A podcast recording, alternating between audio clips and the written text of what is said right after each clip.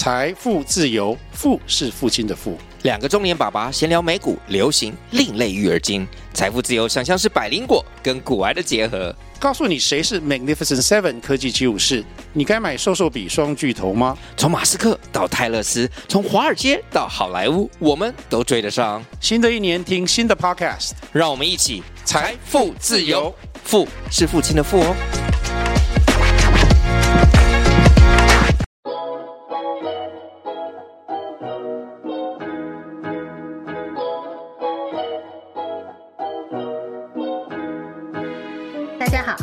收听设计师爱看房音频节目，我是安琪拉。节目主要访谈各个专家达人，分享买房大小事、投资理财和斜杠收入，透过轻松有趣的对话，帮助你学习房产知识，让你买房不后悔。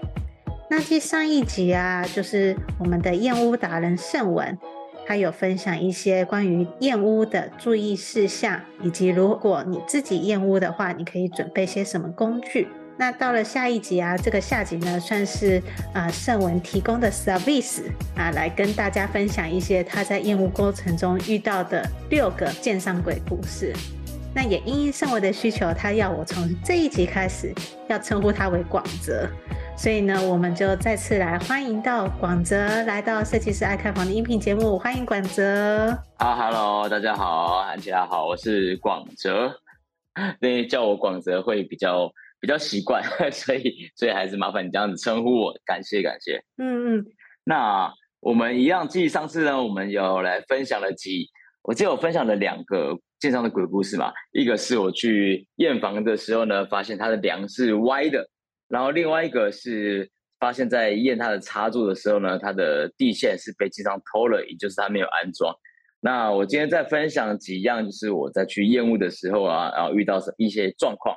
啊，给大家听众听到这样的一个状况，哎，以后你们如如果有请验屋公司啊，或者是执行验屋的时候啊，都要注意有没有这样的一个状况。嗯，哎，我这边也想要稍微讲一下啦。好，因为你验屋的时候啊，就是难免都会遇到小瑕疵，嗯、可是呢，大部分啊小瑕疵都还算是可以处理的事情。对，可是像广泽刚刚提到的那种。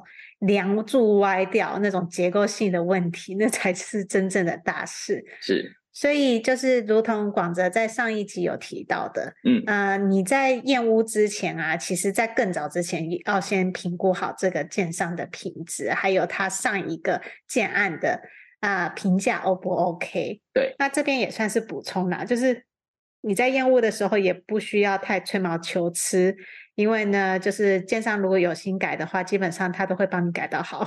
对的，没错，没错，没错。所以我们常常会告诉我们的朋友啊，告诉我们的听众啊，就是其实很多的燕屋真的是你拿到看到实体房之前。这个验屋就已经开始，很多事情都已经要做好事前的准备了。嗯嗯，这样子的没有错。对，那就是今天广泽分享的这几个鬼故事啊，应该就算是蛮经典的，只是大家听来笑笑哈哈一下的。对，那么就轻松来听广泽来分享吧。好，好，我们就来听听看鬼故事吧。OK OK，那我今天讲的第一个，这个印象还是蛮深刻的。呃，因为这个状况不是很多人都会去注意到的。我记得这个案子是在桃园的平镇，嗯，它也是一个新建案，预售盖好之后交屋来去验屋。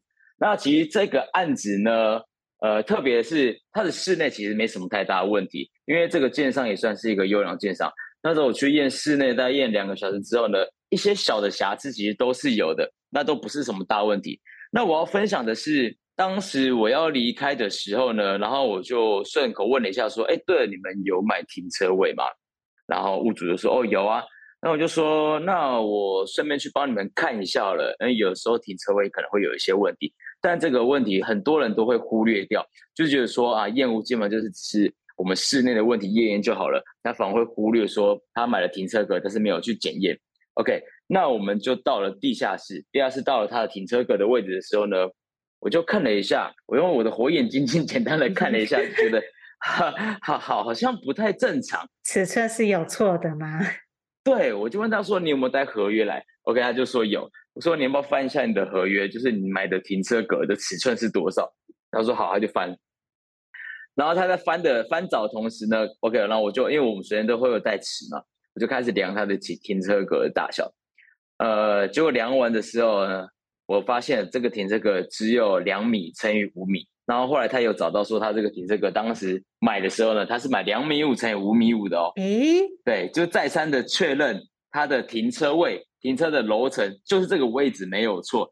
可是呢，长跟宽都个别少了五十公分，五十公分差很多哎，差很多。对啊，因为你花了这么多的钱，你买了一个停车格，现在停这个动辄都是要一百万以上的。那其实你又被建商偷了这样子这么多的一个空间，所以我就说哦，你这个一定要赶快反应哦。因为如果你没有第一时间反映这个问题的话，他他就觉得说，哦，那这个就是已经交屋了，已经检验过了，他之后可能会帮你改，可是不知道改到什么时候，就会会比较麻烦的一个状况。而且停车位很麻烦的是，如果全部人都是这样子的话，那怎么办？对对对，有时候呢，停车格不是你只有单独的一格，往往是你旁边还有其他的停车格都是连在一起的，所以你的停车格要改的话，其他都会一起改。所以最好这个问题一开始就一定要去把它发现，然后并修正。那我这边也可以再补充一下哦，如果以后听众你们想要自己去量停车格的话，量停车格不是从它的线内量到线内哦，呃，因为很多人不知道说要怎么去量，其实都是从线心量到线心。嗯嗯，对，因为它那条线可能就十公分，那十公分我们就要从线心量到线心才是你。真实停车格的这样的一个空间大小的距离，所以这个也分享给大家说，我们要去量的话，一定要知道是这样子去量测的，以中心点为主啦。对，哎，那后来就是这建商是怎么解决的？这个建商是还不错的建商，就像我前面有讲的，后来我们发现反应之后呢，哎，那他有把停这个全部的那个线都抹掉，然后再请厂商过来重画，哦，所以还 OK。因为复验的时候，我有特别去注意这个事情。那算是好建商哎、欸，就是他们承认自己的错误，对，然后呢，就直接把整个应该是整层的停车场全部都重新调整过。对，只要有被那一格影响到的呢，他全部都会把它调整过。嗯，好，这值得加分，因为呢，就是你盖建案的时候，难免都会出一些差错。对，那你肯认错，赶快去补救处理的话，我觉得基本上都是好事。对对对对，没错没错。所以第一个呢，这个建商还不错，给他加分。当然，这个就是给大家听众就是了解到说，停车格呢也是不能忽略的哦，一定要去注意。大家知道了吗？没错，五十公分真的是差很多哎。对对对，对，如果你是开 SUV 的话，是啊是啊是啊。好，然后再来分享下一个这个案子呢，也是蛮蛮特别的案子。呃，是在台北的一个建案，它也是新城屋。然后它也是预售屋交屋，然后当时因为因为大家都知道，在验屋的时候呢，我们常常会拿一根敲击棒来去敲，说家里的瓷砖啊有没有空心的一个状况。那当时呢，这间房子呢也是我们到处敲打，嗯，哎，其实都没什么问题哦。呃，包含说客厅啊、房间的地砖啊、厨房的地壁砖啊都没问题，唯一唯一就是只有我们敲到它主卧室厕所的时候。它瓷砖是空心的，地板也没问题，就是壁砖很多，大概有八成都是空心的，很奇怪。该不会是那个墙就是全部都没有装水泥吧？有水泥，应该是他在抹瓷砖的时候，他没有抹均匀。因为有的时候我们要知道，可能一间一间房子哦，你里面的泥做的师傅可能就有两班的工班来去施作，嗯，所以不见得都是说很负责任的一个工班来去操作。所以我们要去检验，全面的检验，就是因为这样的原因。那那一次呢，我验出了大概八成的空心，我也很明白的告诉屋主说，哦，其实，在厕所呢，因为在厕厕所会有淋浴间嘛，那当我们每次去洗澡的时候，会有温度上面的一个变化，那在冷缩热胀情况之下，其实空心的状况很容易会导致瓷砖的的破裂。那其实我们洗澡的时候，这样就会很危险。所以我跟他说，强调说。你哪边的空心你不换都没关系，但是你厕所的部分一定要请建商来去做更换。嗯，对，对没错。对，那这这次的经验呢，呃，这个建商一开始还不太想换，因为他们会跟我们卢啊，因为一次要换换这么多的瓷砖。他说：“哦，没有，这是正常的啊，这个这个本来就会这样的状况啊。”呃，就是那时候因为我在现场，如果他去唬一般的民众，可能大家可能就说：“哦，会拗拗不过他。”但是我就是用我的角度来跟跟大家分析，来跟大家讲说，这基本上他就是功法的不对，就是不正常，所以你该换就是还是要换。嗯，那最后经常说不过我，所以还是到最后的时候，还是有帮这个屋主来帮他做瓷砖的更换，这样子。这也是为什么我们说，哎，找验屋公司其实就是找呃专业的第三方帮你去跟建商做沟通啦。对，没错没错，因为我有遇到蛮多朋友，或者听到很多的案例，就是。呃，上网去查询了一些资料啊，就觉得说我可以执行验屋了。当然这样子也没有错，你学到很多的知识，你都可以去自行验屋，这个是 OK 的。但是往往会遇到一些状况是，呃，你没有办法解决的，因为你也不知道说你要怎么去去反驳建商，就你没有足够的知识去跟他讲。对对对对对，建商就会看准说啊，你就是不懂。你只是呃了学了一些皮毛，你就想来自行验屋了。那我大概跟你讲了一下，你也不知道，你就被我糊弄过去了。所以很多人往往遇到这样的状况呢，就会被骗啊，被建商糊弄过去。老实说，这也是我们当初选择验屋公司的一个原因之一，因为我们知道说，呃，沟通这方面的部分啊，嗯、不是我们所专业的，嗯，那就是由验屋公司来负责跟建商沟通。那当然也是。大家都知道啦，建商最讨厌业务公司了，因为你们都会吹毛求疵。对，基本上我们跟他们是对立的一个状况。就像我马上要分享这个案例啊，我觉得那次基本上我是跟建商他现场的工地主任吵起来。呃，第三个状况就是很像上一个状况，上一个状况是我们都知道要拿那个敲击棒来去敲说家里的瓷砖啊、地壁砖有没有空心，但是很多人会忽略的就是说。你家的墙面，嗯，其实你的柱梁墙板，你都应该都要去做敲击。为什么呢？因为柱梁墙其实都也有可能会有空心的状况哦。但是这个很多人不知道哦。对对，真的。像这个案例是在新庄，新庄这个案例呢，它也是预售屋交屋啊，很新的一间房子。那时候我去敲的时候呢，我就敲它的隔间墙，它的隔间墙是用亲子隔间墙做的。那今天的可能墙，我们知道说它有分干式跟湿式。那像它这个案子是湿式施工，当时我去敲的时候，我就觉得不对劲哦。这道墙敲了很多个点，它都里面都是空心的。那我就直接跟他跟建商反映说：“哎，这道墙不对，很多地方是空心的，你必须要把它填补起来。”然后他们就开始跟我解释说：“啊，这个你不知道了，我做这个几十年了，拜托我当。”工地主任的时候，哦，你都还没出社会啊，我跟你讲，这个工法就是这样。你怎么不跟他说，你也是那个十年的专业经验？那那该不会这个不是吵起来，而是直接打起来了吧？有，其实后来我有跟他讲说，我我也是做这个出身的，然后我也跟他讲工法到底是怎么样。然后他还是硬要跟我拗哦，拗拗超级久的。我跟你讲啦，会嘴遁的人很多啦，打嘴炮的人一堆。真的真的，我还我就跟他讲的非常的详细说，说这道墙的功法应该是怎么样。那你们师傅在施作的时候，就一定是忽略掉什么样的一个细节，所以才会导致空心。讲的超级久，然后他实在是真的面红耳赤哦，还拿你没辙。他还对，但他还是还是想要跟我吵。然后最后呢，是我们吵得太凶了，就是比较大声的，呃，但是没有要打起来意思，就是他有他的理，然后我有我的理，就是讲话比较大声。嗯嗯。然后到后来，他的主管出面来跟我讲这个事情，因为我一定是站在呃屋主的一个立场来去要保护他们的权益嘛，我一定要去来去讲。结果后来他的主管也讲不过我，觉得说哦，对，的确他们有理亏了。那理亏情况之下呢，那他就要把。很多空闲地方来去做填补了。嗯，对，其实很多时候不是建案不愿意负责任，而是公班主任不想要处理。对，没错，因为我们要知道哦，呃，今天我们请验屋公司来去你家做验屋，呃，如果便宜好了，便宜可能就是一万多，那贵一点可能平数大比较大就是两万多。很多人会觉得说，哦，我请个验屋公司两个小时我就要花那么多钱，但是你们要换个方式来去思考。今天我们到了现场去验屋，那其实我们验出的很多个点哦，只要验出一个点，其实建商他要付出的成本远超过今天的验屋的费用。没错，对，可能他随便我们我们找啊，OK，刚刚讲到瓷砖空心，我们讲到这个问题，他还要请工班过来全部敲掉再贴，可能都要两三万块，还算比较省的费用啊。嗯，那我们这个亲子墙，如果我们发现它有空心状况。还要来填补，这可能就是五六万的费用。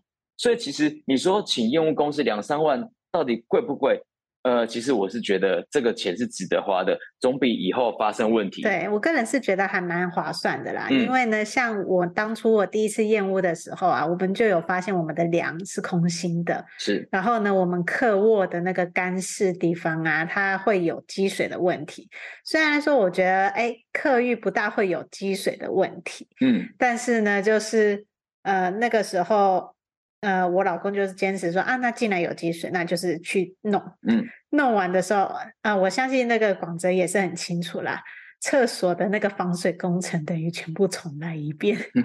没错，没错，大工程是大工程。对，所以那一个我就心里想说，嗯，他们差不多应该也是花个五六万以上跑不掉了。呃，应该不止 这个大工程。对，因为它的是层层工法堆积上去的。当然出现这个问题要敲掉的时候重做，真的是要全部重新来了，很麻烦。对对，没错，就是要重新调整那个瓷砖的角度。对，没错。接下来进入广告时间。你是否梦想过拥有属于自己的房子？但是看完好几间预售屋，不知道要注意什么，也不知道怎么选择？你是否是一个小资族，手头资金不多？比起一口气就要投入上百万投期款的中古屋，预售屋可以分期付款，这样的选择更吸引你。与其漫无目的的看房，买到房子后又出了问题，不如在出手买房之前，系统性的了解预售屋的买房知识，避免因为判断错误而造成不愉快的买房经验。没关系，我们听到你的心声了。设计师爱看房，这次要推荐的是乔王与安琪拉在好好好学校一起开的预售屋新手攻略课程。我们知道买房有太多需要注意的事项，所以希望透过这堂课，帮助想要购买预售屋的你，尽可能避开想得到的风险，用漂亮的价格买到心目中的好房子。不管你是还没开始看房，已经看房一阵子，或者想要换屋，这门课专门是为了购买预售屋而设计的房地产课程，能解决你买预售屋时可能会遇到的困难，在看房时能够理性分析，不怕踩到雷。这门课的第一章会教你如何先做功课，带你了解行情，判断需求，并且算出预售屋从签约到交屋的所有费用，让你可以合理评估财务状况。避免发生买到不适合的房子，或者买不起房子、扛不起房贷的悲剧。第二章会教你到接待中心现场看屋的注意事项，你可以知道如何拆穿话术陷阱，看懂平面图的玄机，并且问对关键问题，才不会一直被代销或者建商牵着鼻子走。第三章是议价签约，我们会教你如何运用小 paper 谈到好价格，看懂预售屋合约书的陷阱。眉眉角角，让你在买房当下能够保护好自己的权利，以及交屋之前争取到好的贷款条件，才不会签约后产生各种麻烦的纠纷。第四章是客变交屋，把握客变期，装潢出自己的风格，并且弄清楚验屋注意事项及各项费用，让你可以安心入住。另外还有好康大放送，额外加码价值五千五百八十六元的三大赠品，包含了一独家。预售屋看房必备检查清单，二新手必备买卖合约懒人包，三一键搞定合理房价筛选表。拥有一个幸福的家庭是很多人的梦想，就算你是小资族，也有能力买到好房子。现在就点选节目下方的链接，加入预售屋新手攻略课程，让乔王与安琪拉用多年的知识与经验，陪你走过这段独一无二的购物之旅，成功买下理想中的好房子吧。接下来继续回到节目内容。我可以再分享一个案例，这个案例是告诉大家说燕屋的一个重要性在哪边。那像我们每次去燕屋的时候，我不知道大家会不会发现到说，我们墙壁上一定都会有一个小小的排水口。那那个排水孔呢，就是冷气排水。没错。我们家里加装冷气的时候呢，我们都会加，就会把那个管子排水管导进那个排水孔里面嘛。对对。就是让水顺利的排掉。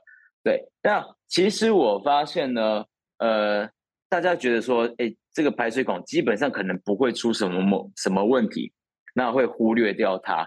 但我其实要要这边讲那个故事是，这个真的非常的重要，因为我有一个朋友，他买了房子，嗯嗯，他也没有去验屋，他就觉得说啊，这个房子看起来新新的，也不会有问题啊。明明知道他朋友我广泽就是在做这个专业的，他还不找我去帮他看。他已经知道你是燕屋公司了，他还不找你。对，他还不找我，好，没关系。他就觉得说啊，房子就是新的啊，新的会有什么问题呢？就是住就对了。好，OK，没关系。他是一个非常喜欢木质家具的人，啊，大家有铺木地板啊，然后桌椅啊，什么都是木质家具的。OK，有一次呢，他出门去玩，他去露营。家里就是开空调嘛，开空调之后他也没有关，忘记了，他就出门了。出门之后呢，露营可能就是呃三天两夜，三天两夜回来之后呢，他发现哎家里一到家里他就觉得不对劲，淹水，对，他就觉得完蛋了，淹水怎么会这样子？然后后来打电话去给我求救，才发现说哦，原来他冷气没有关，然后他的排水孔堵住了，就水回流一直倒灌。然后大概他出去那么久的时间嘛，水就慢慢的、慢慢的积、慢慢的淹。他家后来他的木地板全部泡汤，木质家具泡到水的都泡汤，都坏掉。哎，这真的是得不偿失哎。对，你看这个就其实是当初在验屋的时候一个很小的一个动作。如果当初有验到这个问题，好，OK，我们请建商来去做排除了，好，就解决啦。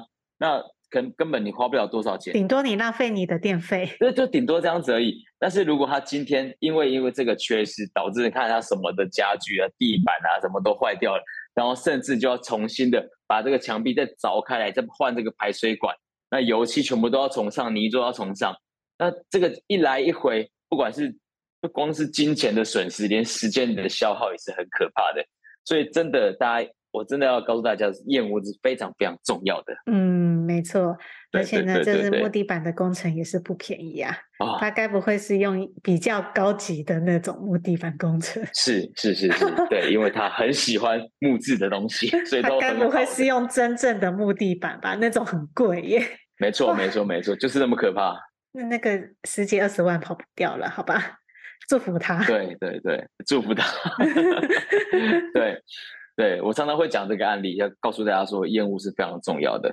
那像我前面讲的、分享的几个都是预售屋交屋的。那其实，在验屋的过程当中呢，我们多少也会碰到中古屋的验屋。那中古屋其实房子的屋龄更久，那其实会更多的问题会出现。没错。那像我在验屋的时候呢，呃，针对中古屋，我有几个几个案例可以做分享。就比如说。我们最怕买到房子的时候遇到什么样的瑕疵？第一个不外乎是漏水嘛，有壁癌，对，不然就是可能是有钢筋辐射啊，或者是海沙等等这些问题，是我们比较害怕的。嗯嗯。那其实中古屋呢，尤其是三四十年的房子，还有一个令人担心的问题，那就是白蚁。哦，对，没错。对，而且重点就是很多三四十年以前的风格，很喜欢用。木质家具，没错。对他，他那个时候呢还不流行，像很多现在的这些仿木纹的、啊、仿木的一些东西、塑胶的东西，它以前都是真材实料，真的都是木头。那就是因为这真的都是木头，所以白蚁就很喜欢去吃这种木头。真的，对，而且看到白蚁就觉得很恶心。哇，那个真的是哦，如果有密集恐惧症的人看到是非常的可怕哦。他这个屋主他买了这个房子，这个房子呢，他也是。被前屋主，大概在五年前，他又重新装潢过了。那装潢过呢，其实他只有做表面，我们可以看到表面的油漆啊，嗯、表面的呃铺设这一个石塑石塑地板啊。那其实里面里面的结构，它其实都没有动过。但是你表面就会看起来很漂亮、很新。所以他当初买这个房子后，他就觉得说：“哦，我买这个房子，那我应该不用花太多钱去做装潢了，太棒了，赚到了，省省钱了。”然后他就买了。买之后呢，他还是对他还是有点担心，好，于是也是找猎物公司，然后 OK，让我们去就去帮他验屋。那验屋的我们到了现场就觉得说，哦，很漂亮。但这种情况我们已经习惯了，我们只要这个知道这个房子啊，三四十年的，我们就不会被它的外表所欺骗，嗯，就一定还是要非常深入去研究。然后在我们透过一些蛛丝马迹，发现说，好像似乎有一些白蚁的痕迹哦。他就说，哈，真的假的？应该不太不太可能吧？然后我们就循着这个蛛丝马迹，慢慢去找找找，找到他主卧室的衣柜。我们那时候还没有做整个拆除的动作，嗯、我们只是把他的呃衣柜的一个抽屉打开来，抽屉打开，整个抽抽屉脱开之后呢，发现说哦，后面其实已经的木头背板的木头已经被咬得非常的破烂了，你隐约还可以看到几十只好了在那边爬。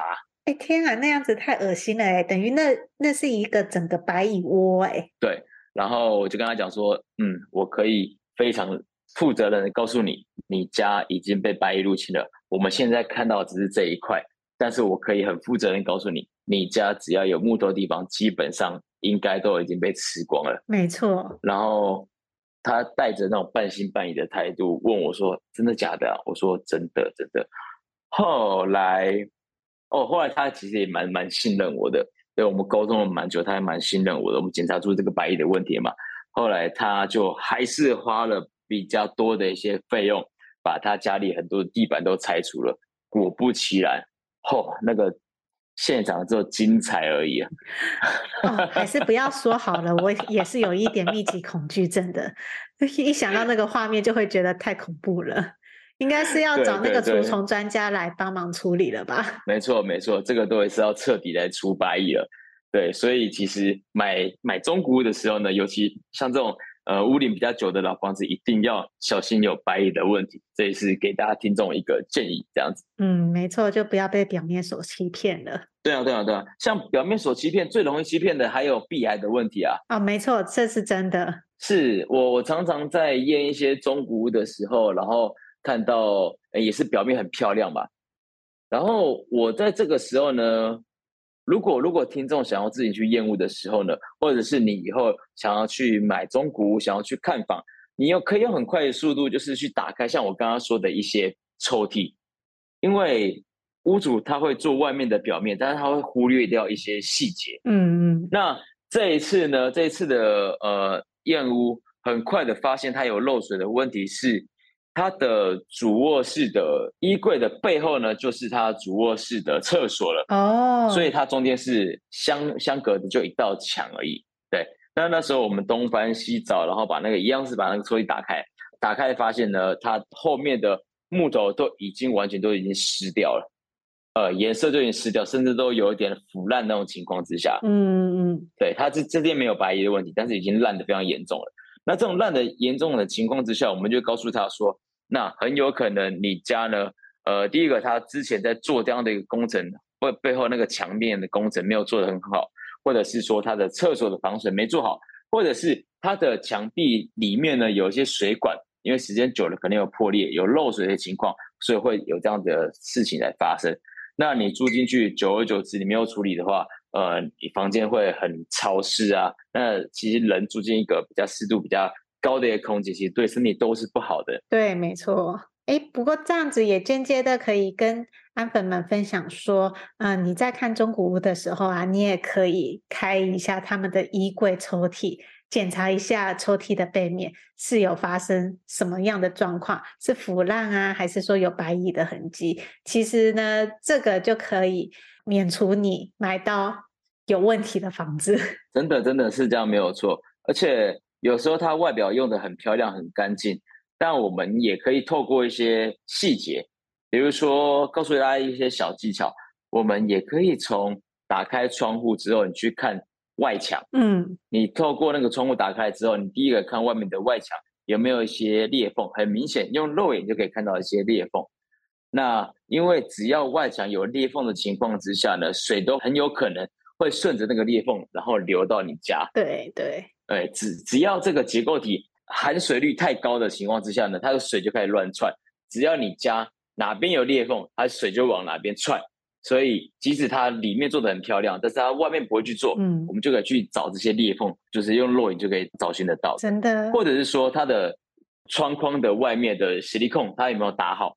因为实力控基本上我们就是要来塞水路的。嗯，那如果实力控它久了已经胶质已经胶化了，已经呃已经龟裂了，那这种情况之下呢，其实很也很有可能会导致说你家的窗框会有漏水情况发生。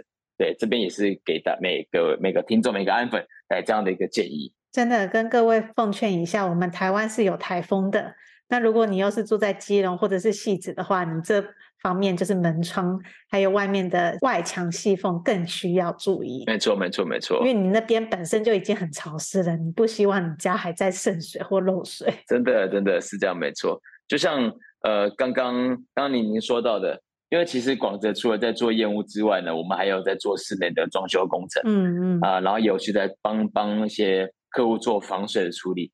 那最近我们在做一个基隆的案子。那个，其实我们要知道，其实做防水的时候呢，最好我们一定要去找出它的漏水的源头在哪边，然后才能去做处理。对。那那次我们看一个基隆的房子呢，我们就很明显的告诉屋主说，呃，你你这个房子呢，你就是外墙的裂缝太多了，所以你一定要去从外墙去做一个防水涂层，你才能导致说里面不会再有漏水。但是，呃，因为这样的报价通常会比较高。对。那屋主就觉得说啊，没关系的，你你我听到都是说你室内打针就好了，你针针帮我打一打就好了，你外面不用管的啦，哦，这样就好了。